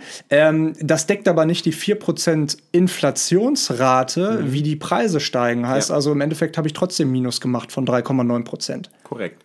So, jetzt hast du hier ein, zwei Zahlen in den Raum gebracht. Äh, waren, ich ich unterschreibe es mal als äh, waren fiktive Zahlen. Ja. Ähm, weil ich, ich mir kein Auto kaufen würde. Ich, ich, ich, mag, ich mag sie nochmal ganz kurz korrigieren. Äh, Inflation, äh, Sparbuchzins kriegst du heutzutage nicht mehr mit 1%. Keine ja, Chance. Ja, ja. Ne, 0,01% wohl eher. So, ähm, dann hast du gesagt, Inflation 4%. Äh, tatsächlich haben wir im September jetzt eine Infl äh, Oktober jetzt Oktober, nee, September eine Inflationsrate von 4,1% in Deutschland gehabt. Ja. Das war, meine ich, das letzte Mal irgendwann 1993, 1994 der Fall. So hat jetzt einfach natürlich auch den Grund, durch Corona sind viele Gelder in den Markt gepumpt worden. Dann haben wir noch das Thema, Benzinpreise steigen enorm an. Also da passiert schon einiges gerade. Ähm, aber im Schnitt reden wir tatsächlich von 2% Inflation pro Jahr. Und das ist auch so das Instrument der Europäischen Zentralbank, die sagen, sie wollen die 2% auch jährlich haben ein bisschen Preisanstieg sorgt ja auch immer für Wettkampf, das ist das eine, und für Innovation. Und darum äh, sind 2% Inflation gar nicht so schlecht. Mhm. Nur es gilt halt für den Anleger und gerade für denjenigen, der sich mit Altersvorsorge, lang, mittelfristigen Investment auseinandersetzt, zu prüfen, wo bekomme ich jetzt einen Zins, der einmal die Kosten meiner Produkte deckt, die ich abschließe, weil in der Regel haben Girokonten heutzutage Kosten, haben wir auch von drüber gesprochen. Eine Bank hier aus Hamburg, 11 Euro Kontoführungsgebühr. Ich weiß nicht, wann ich mal Kontoführungsgebühr bezahlt habe. Ich glaube nie. So, und auch heute nicht. Aber 11 Euro Kontoführungsgebühr, Depots kosten Geld, Altersversorgung kosten Geld. Das heißt, die Kosten müssen ausgeglichen werden und die Inflation. So, und diesen Zins muss ich erstmal finden. Und alleine ohne Expertise wird das tatsächlich sehr, sehr schwer. Darum empfehle ich schon, die Beratung aufzusuchen, sich vielleicht selbst mal auch ein Bild zu machen. Es Gibt ja diverse YouTube-Kanäle mittlerweile. Äh, sich da mal ein Bild zu machen, äh, was gibt es denn für Möglichkeiten und dann nicht ganz blauäugig in eine Beratung bei einer Bank oder bei einer Versicherung äh, reinzugehen. Mhm. Als letzte Frage zum mhm. Thema Geld, äh, bevor ich dann gerne noch mal so ein bisschen was aus dir persönlich rauskitzeln würde. Mhm. Ähm, äh, was hältst du von Kryptowährungen? Ja, interessant. also, ich selber gebe ganz ehrlich zu, ich bin in keine einzige Kryptowährung investiert. Hm. Ich weiß, dass momentan äh, das Interesse sehr, sehr hoch ist, was das Thema Krypto angeht. Und ich kenne auch den einen oder anderen, äh, der sehr kryptoaffin ist. Mm, jetzt, wenn wir uns die Instagram-Welt anschauen, gibt es mittlerweile zig äh, Kryptomillionäre. Äh, ich kenne ziemlich genau einen einzigen. So, also da ist für mich dann immer so das Thema, okay, wie viel steckt jetzt wirklich hinter dem Hype? Und ich bin der festen Überzeugung davon, dass Kryptowährung jetzt vielleicht nicht unbedingt das Einsteigerinvestment sein sollte. Es ist ein sehr, sehr spannendes Thema und ich bin auch der festen Überzeugung davon, dass es eine Zukunft hat tatsächlich. Also irgendetwas wird sich im Markt tun, ähm, dass dieses Thema äh, weiter ausgebaut wird. Ich glaube aber gleichzeitig, Banken sind nach wie vor die mächtigsten Unternehmen der Welt, in meiner Welt. Wo ich sage, in dem Moment, wo ich einen Kredit brauche, muss ich zu einer Bank marschieren. In dem Moment, äh, wo der Leitzins angehoben wird von der EZB, haben wir europaweit ein recht großes Problem, weil viele, äh, viele Länder äh, nicht mehr in der Lage sind, ihre Schulden zurückzubezahlen. So, das heißt, die mächtigsten Unternehmen regulieren das Geld, Banken. Und in dem Moment, wo eine Kryptowährung auf den Markt kommt, die anonym ist, die nicht regulierbar ist durch eine Bank, schießen sie ja automatisch gegen diese Unternehmen. Das heißt, es wird Regulierung geben, die gab es auch mittlerweile schon. In China ist ein Paradebeispiel, wurde äh, der Kryptohandel, meine ich, sogar eingestellt. Dafür lege ich jetzt meine Hand nicht ins Feuer, müsste ich selber jetzt nochmal äh, überprüfen. Aber es gab diverse Regulierungen mittlerweile und wird vermutlich auch noch weitere geben. Wer Lust auf dieses Thema hat, soll aber gerne die Erfahrung sammeln, weil das ist das, was wir am Anfang bereits jetzt besprochen haben. Wer Bock auf diese Themen hat, auf geht's ausprobieren, aber mit Bedacht und, zu, und unterscheiden, das ist vor allem ganz wichtig, unterscheiden, was ist spekulativ und was ist strategisch. Und Krypto würde ich immer als spekulativ ansehen. Und in dem Moment, wo ich mich diversifiziere, vielleicht ein bisschen Immobilien, ein bisschen in Rohstoffe, ein bisschen in Fonds gehe. Auch hier haben wir die Möglichkeit, Mischfonds zu besparen, die dieses Thema mit Rohstoffen und Immobilien für mich bereits lösen. In dem Moment investiere ich strategisch. Mhm. Ja, super, super spannendes Thema. Ja, ähm, definitiv. Und äh, das ist halt auch wichtig, ne? Mit Bedacht, mit Bedacht rangehen. Ich vergleiche das immer ganz gerne. Also wenn ich, ich habe mir in letzter Zeit auch, also ich habe zwei Kumpels, die setzen sich damit auch ein bisschen intensiver auseinander. Mhm. Und deswegen kamen bei mir unweigerlich auch die Gedanken und die Fragen auch an dich äh, da, da, dabei hoch. Ähm, ich vergleiche das immer so ein bisschen. Ich bin vor ein paar Jahren ähm, nach Vegas geflogen, mhm. ähm, von Kanada raus. Das war tatsächlich die Reise, wo du mich gefragt hast, was hast du mit deinem ersten richtigen Gehalt gemacht? Ja, ja, ne? alles raus. ja, Vegas, Das Baby. war Vegas. Das war Vegas. Und tatsächlich habe ich, äh, hab ich da aber auch gewonnen. Mhm. Ähm, aber ich habe mir gesagt, pass An auf, Erfahrung oder? Nee, tatsächlich auch Geld. es war nicht super viel, es waren ein paar hundert Dollar, aber trotzdem. Also, beim, beim Pokern. Aber ich äh, habe mir vorher gesagt, ich nehme jetzt dieses Geld, 500 Dollar. Mhm. Wenn die weg sind, sind die weg. Ja. Wenn ich damit Geld gewinne, dann ist es super. Aber alleine für die Erfahrung, um die Erfahrung gemacht zu haben, möchte ich dieses Geld jetzt ausgeben oder mhm. investieren ist vielleicht das falsche Wort, aber yes, auf jeden äh, Fall. Ja, ja, aber aber ne, für meine Erfahrung investieren. Vielleicht oh, kann man es so sagen. So, ja, genau so, so kann man sich das alles schön verkaufen. ne? ja, ja, klar. Genau. Auf jeden Fall habe ich die Kohle halt mitgenommen und ähm, äh, genauso kann man sich das denke ich ganz gut vorstellen mhm. beim beim Kryptomarkt. Ne? Also wenn man etwas über hat, ähm, dann ist es vielleicht mal cool zum Auszu zum zum Ausprobieren, wenn man mhm. schon ein bisschen andere Anlagestrategien gefahren ist ist und ausprobiert hat. Ähm, ich äh, oder die meisten, die das jetzt hören, haben es mit Sicherheit noch nicht gemacht.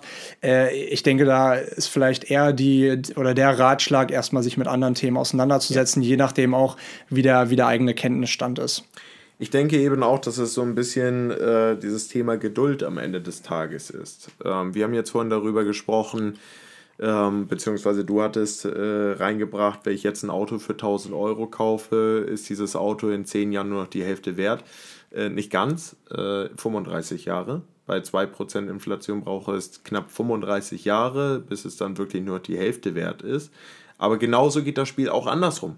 In dem Moment, wo ich sage, ich habe jetzt 7% äh, Rendite, Inflation, oh Gott, 7% Zins, 7% äh, Rendite, in dem Moment brauche ich irgendwo nur die Hälfte dieser Jahre, beziehungsweise noch weniger, um mein Kapital zu verdoppeln. Und wir haben vorhin mal so ein paar Zahlen in den Raum geworfen, wenn ich 200 Euro monatlich investiere, bei 7% über 40 Jahre habe ich am Ende 100.000 eingezahlt und einen Gewinn von 400.000 Euro. Das ist Zinseszins, laut Albert Einstein das achte Weltwunder. So, aber Zeit ist etwas, was für viele heutzutage anstrengend ist. Weil es muss alles hoppla hopp gehen. Es muss alles schnell, schnell, schnell gehen. Wir werden aber auch zunehmend in diese Richtung gedrängt. Aufgrund von Amazon, ne, Same Day Delivery, äh, Same Day Delivery oder äh, ich habe gerade meine Freundin verloren, jetzt lade ich mir Tinder runter, zweimal nach links, einmal nach rechts, oh, zack, direkt die nächste. Ne, ich brauche einen neuen Job, Crossing, LinkedIn, Monster, ich gehe einmal rein und gucke, Mensch, habe ich direkt den nächsten Job. Information, WhatsApp, Facebook, Instagram, kann ich mir überall Informationen ziehen. Ich habe die Möglichkeit, alles, was ich will, jetzt sofort zu beziehen. Ich muss nicht mehr monatelang darauf warten, bis der Film im Kino endlich auf äh, VHS oder DVD erscheint, sondern ich gehe bei Netflix rein und kann mir diesen Kinofilm angucken. Und genau das ist es halt, was das Thema äh, Kryptowährung eben nicht oder auch mit sich bringt. Es ist ein Hype, wo viele Menschen gerade sich die schnellen große Gewinne erhoffen. Alle wollen sie jetzt genau diese Kryptomillionäre werden, wie sie sie gerade auf Instagram vorfinden. So, und in dem Moment, wo es um das Thema strategischen Vermögensaufbau geht, geht es nicht darum, jetzt schnell das große Geld zu machen. Ich hatte vor ein paar Tagen ein Vorstellungsgespräch ähm, da, da, da hatte, ich, hatte ich den Kandidaten gefragt, warum er heute hier ist. Immer so meine erste Frage, warum bist du heute hier? Ja, äh, ich bin ein Freund des schnellen Geldes. So, das Vorstellungsgespräch war sehr schnell vorbei. Da ist die Tür. das, das, war sehr schnell vorbei tatsächlich, weil äh, ja, es gibt den einen oder anderen in meinem Business, der tatsächlich sehr schnell gutes Geld verdient hat aber der hat nicht schnell gutes Geld verdient aufgrund dessen, dass er, ähm, dass er in Kryptowährung oder Co. investiert hat, sondern aufgrund dessen, dass er das, was wir vorhin schon besprochen hat, einfach deutlich schneller gemacht hat. Er hat viele schlechte Entscheidungen getroffen. Er hat viele Fehler gemacht, er hat viele Erfahrungen gesammelt und hat sich einfach gesagt, ich habe keine Angst davor, diese Erfahrung, diese Fehler zu machen. So, und deshalb sind diese Menschen schneller erfolgreich geworden als der ein oder andere. So, aber das ist halt das Thema Kryptowährung. Ähm, könnte ich jetzt extrem aufbauschen. Ich finde es super spannend. Also verstehe mich nicht falsch. Ich finde es super spannend. Ähm, ich sehe es nur tatsächlich als extrem spekulatives Investment an. Derjenige, der Kapital zur Verfügung hat, ähm, übrig hat, neben Notgroschen, strategischen Investment und Altersvorsorge, soll sich gerne dran probieren und Spaß haben. Und das ist vielleicht auch ein ganz guter Tipp vielleicht nochmal am Ende. Mhm dass man sich so ein bisschen das aufteilt. Ne? Also vielleicht 10% seiner, seiner, seiner Überbleibsel ähm, in in die Altersvorsorge steckt, weitere mhm. 10% auf ein Spaßkonto steckt, genau. das wirklich verfeiert oder verreist werden kann und 10% eben an andere oder in andere Investitionen oder in Weiterbildung. Ne? Und das ist, also das, das so akribisch mache ich das noch nicht, mhm. aber ähm, ich finde, es ist ein guter Richtwert, ähm, dass man weiß, wenn das Geld einmal im Monat reinkommt oder als Selbstständiger mehrfach in, in Stückelungen sozusagen, ja. ähm, dass man halt genau weiß, wo das Geld dann als nächstes hinfließt, sodass man immer einen groben Überblick hat. Genau das ist das, was ich ja vorhin als Tipp äh, schon meinte. Die Themen bzw. Ein- und Ausgaben oder Einnahmen sind relativ einfach. Am Ende habe ich 100% am Monat verdient. So, aber die Ausgaben, die kann ich ja jetzt relativieren. 30% Miete, 10% Spaß, 10% Urlaub, 10%, 14% Altersvorsorge etc. pp. So, und irgendwann sind halt die 100% aufgebraucht. Bei mir sind es auf jeden Fall 50% Urlaub. Ja. Habe ich fast gedacht äh, und wusste ich natürlich auch schon. Oh Gott. Aber muss man immer selber Wenn mitmachen. sonst keiner lacht. Richtig, ne? ja, gut. Dankeschön. Leute, wenn sonst keiner lacht, dann äh, muss ich mir das eben hier so holen. Äh, Robin, am Ende. Ja. Jetzt habe ich schon dreimal am Ende gesagt, aber ich würde gerne das Thema Geld abschließen. Ja. Ich finde es geil, dass du so viel zum Thema Geld natürlich auch sagen kannst, mhm. weil du nun mal Experte bist in dem Bereich. Mhm. Ähm, ich würde jetzt am Ende nochmal am Ende. Ich würde gerne noch so ein bisschen was aus dir rauskitzeln wollen, weil ja. ich habe mir eben gedacht, weißt du was, das ist jetzt schon die längste Podcast-Folge der Geschichte Ach, der Living Room Stories. Ähm, aber es ist einfach auch ein so umfassendes Thema mhm. und ganz ehrlich, äh, mit Halbwissen oder mit ähm, weißt du, jetzt erzählst du jetzt irgendwie 50, 60 Prozent, ähm, ist natürlich auch kacke, deswegen ziehen wir das jetzt einfach durch. Alles ich würde aber trotzdem gerne noch ein bisschen was zu dir herauskitzeln. Und du hast jetzt eben Am Ende. Am, am Ende, Am Ende, genau. genau, genau, am Ende. so, dann haben die Leute wenigstens auch mal gelacht heute äh, bei dem trockenen Thema. Äh, genau. Du hast vorhin von Fehlern, von schnellen Fehlern gesprochen, von Entscheidungen, die man gemacht hat. Ähm, was würdest du sagen, ist so eine echt prägende Erfahrung, die du in deinem Leben gemacht hast, wo du aber im Nachhinein weißt, wir haben vorhin drüber gesprochen, das Leben kann man nur rückwärts verstehen, muss es aber vor, vorher, ähm, sorry, jetzt habe ich es verkackt. leben, vorwärts leben, rückwärts verstehen. rückwärts verstehen, vorwärts leben, rückwärts verstehen.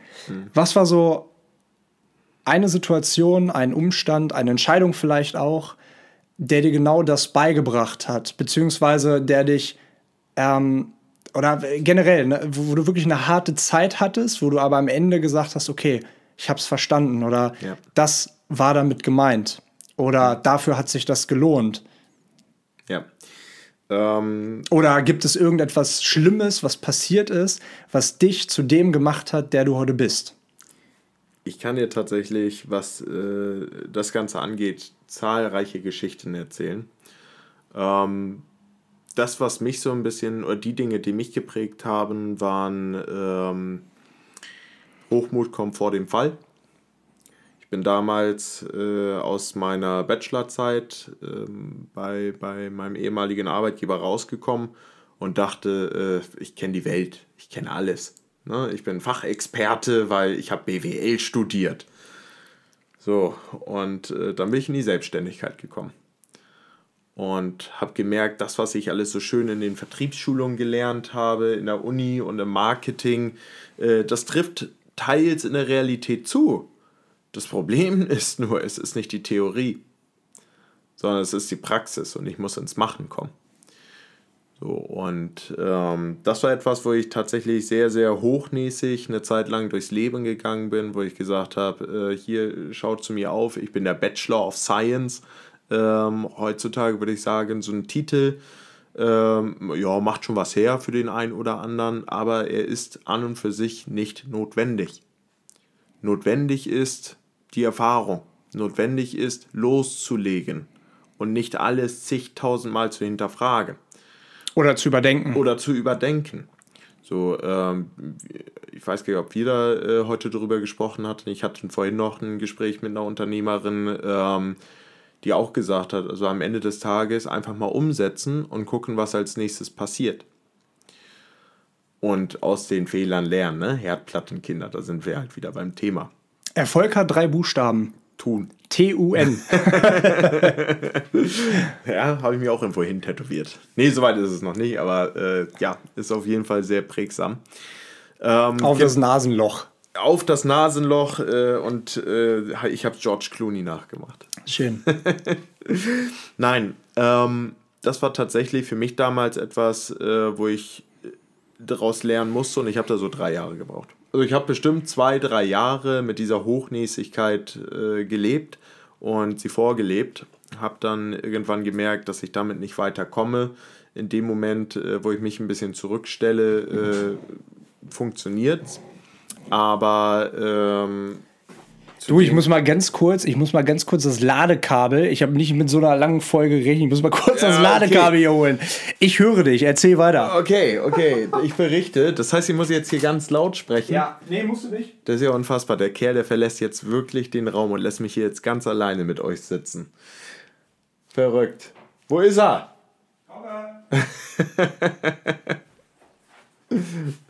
Scheiße, wo ist denn mein Ladekabel? Ach herrje. Ach herrje. Wir schaffen das, Leo.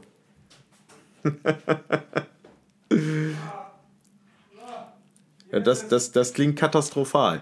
Leute, haltet durch. Er hat's Haltet durch. geschafft. Er hat's geschafft. Ah, ah, schnell ran hier. Zack. Pum. Ah, absoluter Anfängerfehler. Na gut, war ja, war ja nicht absehbar, dass das jetzt so lange geht, ne? Von daher bist ja kein Anfänger. ich dachte schon, du wolltest sagen, war ja absehbar, du Anfänger. Na? okay, sorry, ich wollte dich nicht unterbrechen. Also, wie gesagt, für mich ist so das einschneidendste Thema dieses Thema Hochmut kommt vor dem Fall.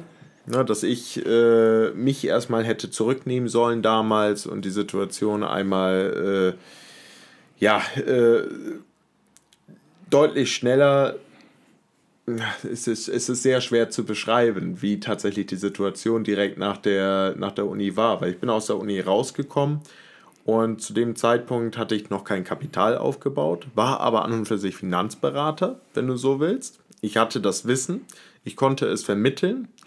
Nur dadurch, dass ich eben in einer Selbstständigkeit war, war es sehr, sehr schwer, hier vernünftig das Thema anzugehen dadurch, äh, dass noch Miete gezahlt werden musste, äh, Kosten, die äh, zusätzlich jede, jeden Monat auf mich zugekommen sind, Fixkosten. Und ich wusste nicht, wie ich damit umgehen sollte in der Anfangszeit. Und dann mit meinem Hochmut versucht, Kunden zu gewinnen. Was natürlich auch einen sehr negativen Touch hatte. Das heißt, wenige Menschen sind bei mir Kunde geworden, aufgrund dessen, dass ich versucht habe, den Oberguru zu machen. So, aber Professionalität ist wichtig, gar keine Frage. Menschlichkeit ist wichtiger. Auf Augenhöhe dem Menschen zu begegnen und eben nicht irgendwelche Fachbegriffe die ganze Zeit äh, durch die Gegend schleudern, sondern wirklich den Menschen dort abzuholen, wo er sich befindet. So, das war etwas, äh, das war für mich eine ziemliche Lernkurve, hat lange gebraucht, um das Ganze zu verstehen. Ähm, heute würde ich sagen, äh, dass ich das Thema für mich abgeschlossen habe und ähm, sehr gut und individuell auf die Menschen eingehen kann. Was jetzt ihre Finanzen betrifft, was jetzt ähm, aber auch das Thema Führung angeht, Menschenführung. Führe ja, wie gesagt, heute ein etwas größeres Team als zum damaligen Zeitpunkt. Und damals hätte ich das die definitiv, definitiv noch nicht hinbekommen, einfach weil mir dafür das Wissen gefehlt hätte. Ja, Führung und ich finde, du bist auch jemand, der ähm, sehr gut das umsetzen kann auf Augenhöhe, auf Augenhöhe, auf, auf Augenhöhe, auf, auf, Augenhöhe mit jemandem anders zu interagieren. Also mhm. ähm, ich kenne wenige Menschen, die so sehr auch daran interessiert sind, andere Menschen stark zu machen. Mhm. Und genau das machst du. Äh, ich meine, bestes Beispiel ist, ähm, dass du ständig versuchst, andere Menschen miteinander zu vernetzen, weil du dir einfach weil es dich einfach glücklich macht, anderen Menschen zu helfen, weil du verstehst, dass ähm, Netzwerke extrem wichtig sind und weil du ähm, diesen Menschen eben mit dem Wissen anderer Menschen im Prinzip helfen möchtest, mhm. dass sie einen Vorteil dadurch erfahren. Und das, das finde ich toll. Das ist, das ist, das ist, das ist deine große Art, sage ich mal, oder deine offensichtlichste Art, mhm. äh, wie du anderen Menschen helfen kannst. Neben Finanzberatung und natürlich auch ein guter Zuhörer zu sein und und und. Aber äh, das finde ich, das finde ich toll. Ja. Das finde ich toll. Also es sind tatsächlich auch diese drei Themen. Ähm, eins ist ja jetzt noch so außen vor, was mich wirklich beschäftigt, womit ich mein Leben verbringen möchte. Und äh, das ist das eine, was wir jetzt sehr extrem heute ausgeschlachtet haben. Wie bringe ich die Finanzbildung in die Schule? Dann aber auch das Thema, wie mache ich Existenzgründung wieder salonfähig oder noch salonfähiger? So, weil aktuell ist es einfach so, dass in den ersten drei bis vier Jahren 70 Prozent aller Existenzgründer scheitern. So, wodurch? Durch fehlende Businesspläne, durch ein äh, sehr, sehr schlechtes Umfeld. Also ich weiß nicht, wie es bei dir damals war, als du in die Selbstständigkeit gegangen bist. Bei mir war es erstmal so, äh, dass selbst meine engsten Vertrauten mir gesagt haben, bist du verrückt? Du kannst doch jetzt nicht deine Ausbildung hinschmeißen, beziehungsweise äh, deinen Arbeitgeber da so stehen lassen. Der hat ja dein, äh, dein Studium bezahlt. Schuster, bleib bei deinen Leisten. So, das heißt, äh, man hat mich überhaupt nicht unterstützt. In dem, da, warte mal ganz kurz, das müsste man mal eigentlich anpassen. Schuster in. Schuster, Schuster in. in. bleib bei deinen Leisten. Jay, oh Gott, oh Gott, oh Gott. Damit machst du ein Fass auf. Lassen wir das lieber zu.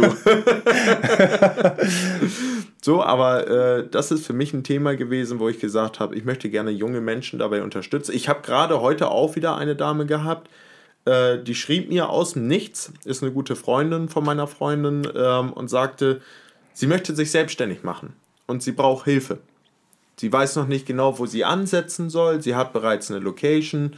Äh, also sie möchte gerne ein äh, Tattoo-Studio, Tattoo-Studio aufmachen und hat auch die Erfahrung, aber sie weiß nicht, wo sie ansetzen soll. Wie denn auch? diejenigen, die ich kennengelernt habe, die zu irgendwelchen Existenzgründer-Coachings von staatlichen Einrichtungen gegangen sind, sind da rausgegangen und wussten immer noch nicht, was sie tun sollten. Äh, dazu gehöre unter anderem auch ich. Ja. Und ge genau das ist der Punkt. Da mal eine Timeline sich hinzusetzen und zu sagen, was ist jetzt das, was als nächstes kommen soll. Das macht ja keiner. So, und in dem Moment, wo du eh nicht so viel mit Unternehmern am Hut hast, dich aber dahingehend entwickeln möchtest, dir aber das Netzwerk fehlt, in dem Moment wird es sehr, sehr schwer. Und das ist ein Thema, womit ich mich sehr intensiv beschäftige. Du hast es schon ein, zwei Mal miterlebt mit der Mission Leuchtturm, wo wir Menschen inspiriert haben, die Dinge, die sie angesetzt haben, auch weiter umzusetzen, trotz Corona. Mit dem Mastermind Brunch, den wir damals initiiert haben, mit der Max Pension. Das waren alles Themen, die sich nur um dieses Thema gedreht haben. Wie schaffen wir es, einen Investor mit einem Existenzgründer zu verbinden oder einen Unternehmer dazu zu holen, dass der in der Lage ist, möglicherweise der zukünftige Mentor vom Existenzgründer zu werden. So, und das dritte Thema ähm, geht damit, wie gesagt, einher, Netzwerk. Wie schaffe ich es, ein Netzwerk aufzubauen, wo all diese beiden Themen, Finanzbildung in der Schule, Existenzgründung, äh, Persönlichkeitsentwicklung, wo diese ganzen Themen behandelt werden können und ein Austausch entsteht. So, und eine gute Freundin, du kennst sie, die Ronja, die hat irgendwann mal gesagt, Robin, du bist hin und wieder wie so ein Opa. Ich so, bitte? Wie wie ein Opa? Äh, bitte, was hast du da gerade gesagt? Entschuldigung. Äh. du hältst das Netzwerk zusammen. Wir wissen, in dem Moment, wo wir auf dich zugehen und jemanden brauchen aus dem und dem Bereich, hast du jemanden für uns. So, und genauso stelle ich mir das Ganze vor, aber deutlich großflächiger, deutlich großflächiger. Und das, wie gesagt, verbunden mit Existenzgründung und mit dem Thema Finanzbildung und über alledem steht ja an und steht ja an und für sich das Thema Persönlichkeitsentwicklung. Das geht bei Finanzbildung äh, mit rein, genauso wie bei Existenzgründung finanzielle Bildung, Persönlichkeitsentwicklung, Geduld, Netzwerke, Rücklagen, ah, so viele Stichworte, die jetzt heute irgendwie aufgekommen sind. Robin, ich bedanke mich ganz, ganz herzlich für diesen spannenden Talk, äh, bei dem auch ich äh, wieder was Neues lernen durfte. Und ich habe am Ende tatsächlich vielleicht etwas, äh, womit ich dir was Neues aus der, ähm, ähm, also einen lustigen Fakt, den ich aus der ähm, aus dem Finanzwesen kenne. Oha, was vielleicht, vielleicht kennst du den ja. Und zwar habe ich letztens gelesen, das 1 Cent Stück ist das einzige Geldmittel, das in der Produktion genauso viel kostet, wie es eigentlich wert ist. ja. Also ein 1 Cent, Mega. ein 1 Cent Stück mhm. herzustellen kostet 1 Cent. Und ein 10-Euro-Schein herzustellen kostet vermutlich auch nur 1 Cent. Wahrscheinlich gibt es deshalb demnächst keine 1 Cent Stücke mehr, weil es zu teuer ist. Stimmt. Ja, das kann sein. Vielleicht gibt es ja stattdessen dann 1 Cent Scheine. oh Gott. Die weniger als 1 Cent kosten. Anyways, vielen lieben Dank für diesen tollen Talk. Ich glaube, am Ende können wir noch einmal hier die äh, Glocke schwingen. Kating. Und vielleicht noch einmal zusammen lachen. ich bedanke mich ganz herzlich, wünsche euch einen guten Start in die neue Woche. Bleibt gesund, bleibt munter. Äh, schaut diese Woche vielleicht mal so ein bisschen auf eure Finanzen und guckt, wie ihr die äh, ein bisschen organisieren könnt und vielleicht auch alle Kosten mal aufschreiben könnt und ja, so den einen oder anderen Tipp vielleicht umsetzen könnt. Und dann sage ich bis zur nächsten Folge. Und das ist tatsächlich eine ganz, ganz besondere, denn es ist unser einjähriges, unser einjähriges Jubiläum. Wir können es kaum glauben. Und wir haben uns ja auf die Fahne geschrieben, wir wollen unser einjähriges mit einem neuen Namen feiern. Ähm, wie der aussieht, das äh, werdet ihr dann erfahren. Aber bis dahin, ja, bleibt gespannt, bleibt gesund, bleibt munter und bis zum nächsten Mal. Macht's gut. Bis dann. Tschüss. Tschüss.